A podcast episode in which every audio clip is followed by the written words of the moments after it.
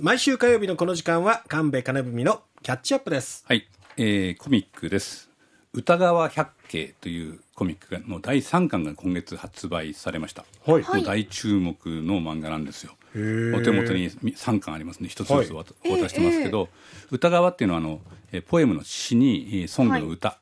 に三本川でこれで歌川と読みますが、はい。あの山形県にある小さな川ですね。の百の景色。歌川百景というタイトルです。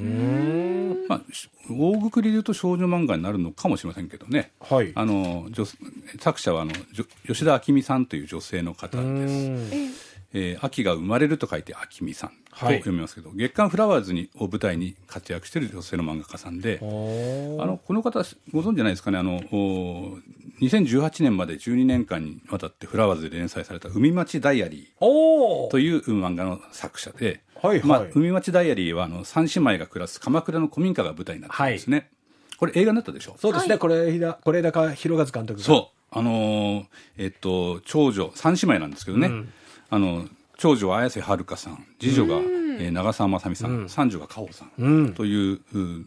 すごい豪華メンバー。で。もうこんな姉妹がいるのかっていう。現実に。ね。でこの海町代理の時にですね、ええ。舞台設定が15年前に妻と三姉妹を置いて父親が別の女性と一緒に家を出てっちゃったということから始まってるんですけど、ええ。その父親が山形県の温泉町で亡くなったという連絡が来るわけです、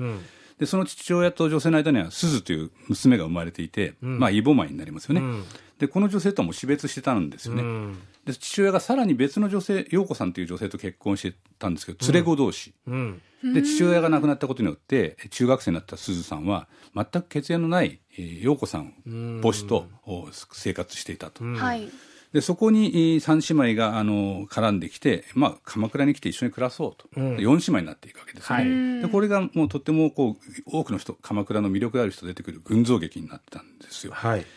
で今回の歌川百景はその鈴さんがや山形から鎌倉に来ちゃうわけですよ、はい。鎌倉に残ったい血のつながらない弟はい。が主人公なんですなるほどもう一つのストーリーが。そうなんですよ海町の鎌倉と山山形県の本当に山の中にある温泉町が舞台になっている群像劇なんですね。まあ、設定自体もすごいなと思うんですけど、で時々時々この鈴さんが出てくるあ、そうのなんですえね。っと鈴さんのとこ行ってきたよとかあーあのメールがあの LINE が来たよみたいなそんなやり取りがあるっていうんですよね。えでまあ、実際には出てこないんですけどちらちらと影が出てくる、なるほど。そんなところもねファンにとってはたまんないんですね。でまああのいいろんな魅力ある人が出てくるんですけど、はい。でたまたまあの福岡市在住のライターの高倉美恵さんがこの歌川百景のファンだと知りまして昨日ちょっと漫画談義をしてみたんですね。ちょっとお聞きください。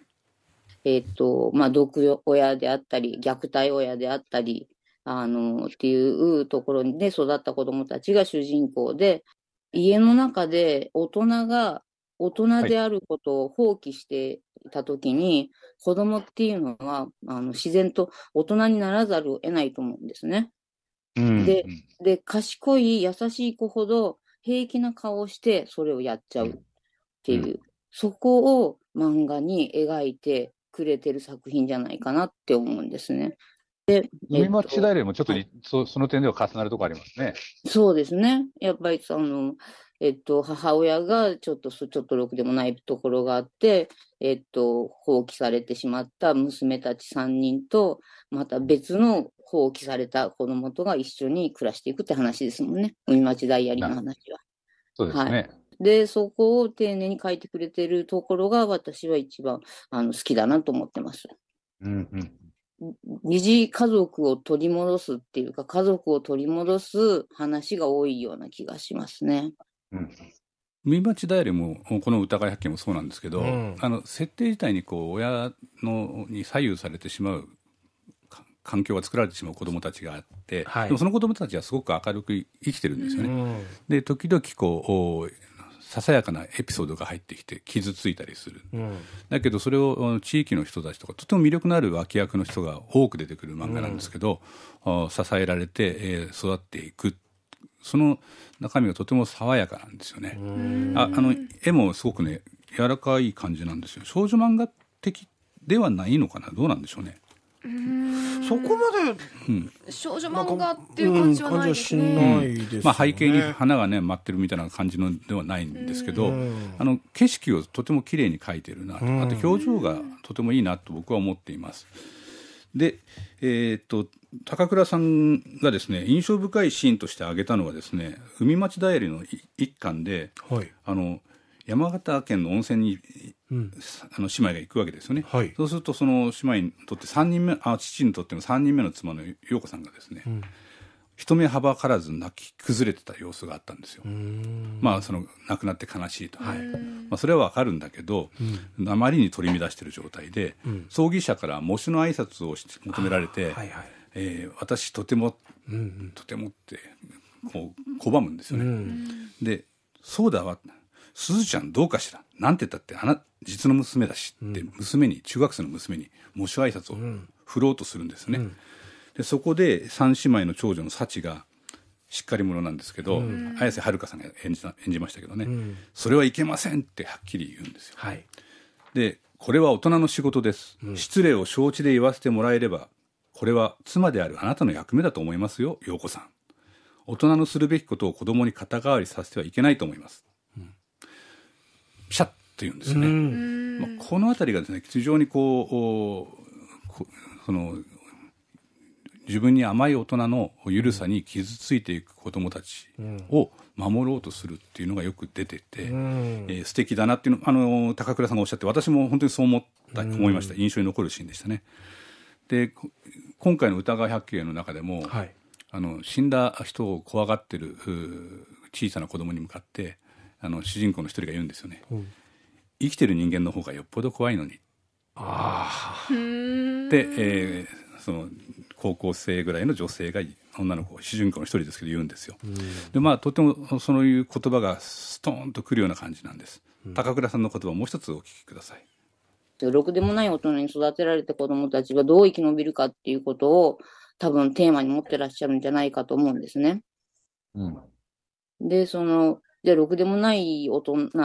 社会、対子供っていう単なるあの対立じゃなくって、じゃあそこからどうその両者があのお互いを取り戻していくかっていうところまで書いてるところが特別なんだと思いますけど。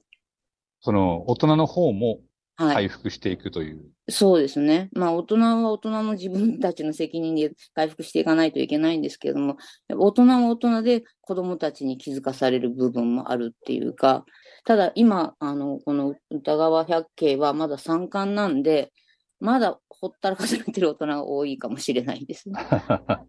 ままず子供たちが自分の痛みと向き合って何かを取り戻していく。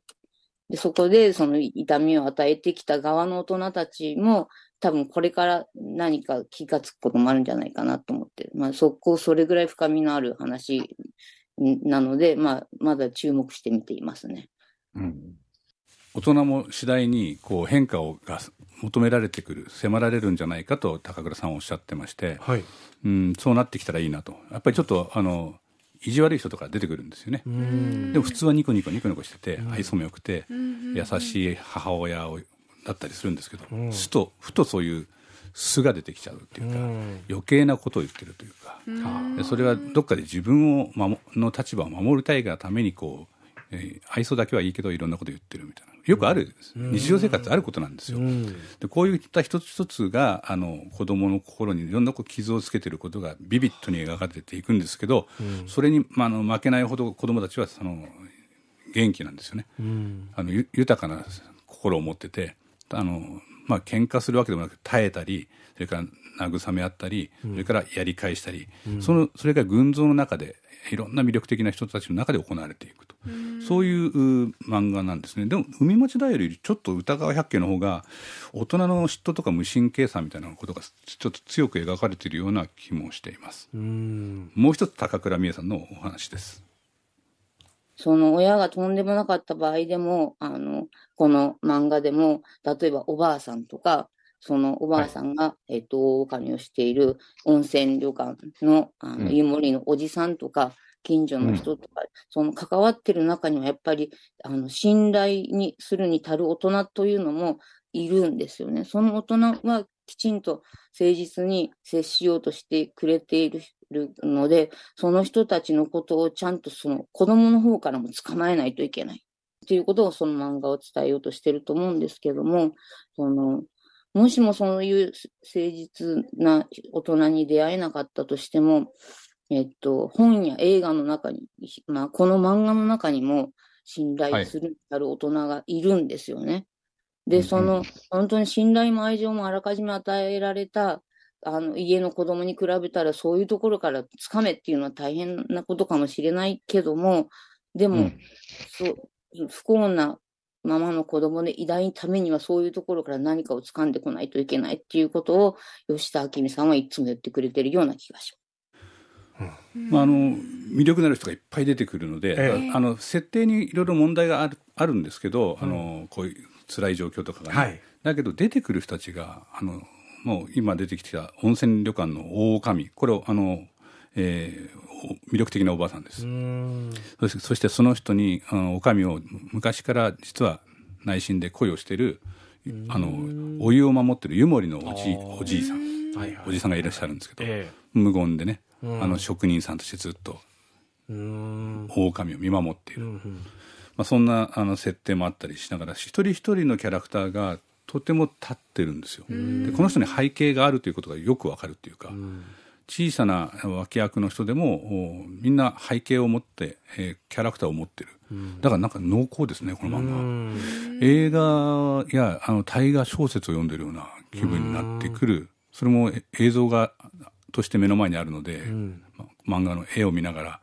表情を見ながら、うん、本当リアルに入ってくる。なかなか傑出した漫画だと思いますよこの歌川百景、うんうん、私これねあのまた映画になるだろうなっていう気はしますね。とにかく柔らかくて傷つきやすい若い人たちのエールになってるし素晴らしい大人たちが見守っている。この世の中は捨てたものではないっていうメッセージも入ってると思うんです、うん、あの、えー吉田あのさんの「海町ダイアリー」と「歌川百景」はい、ペアになっているものなので、うん、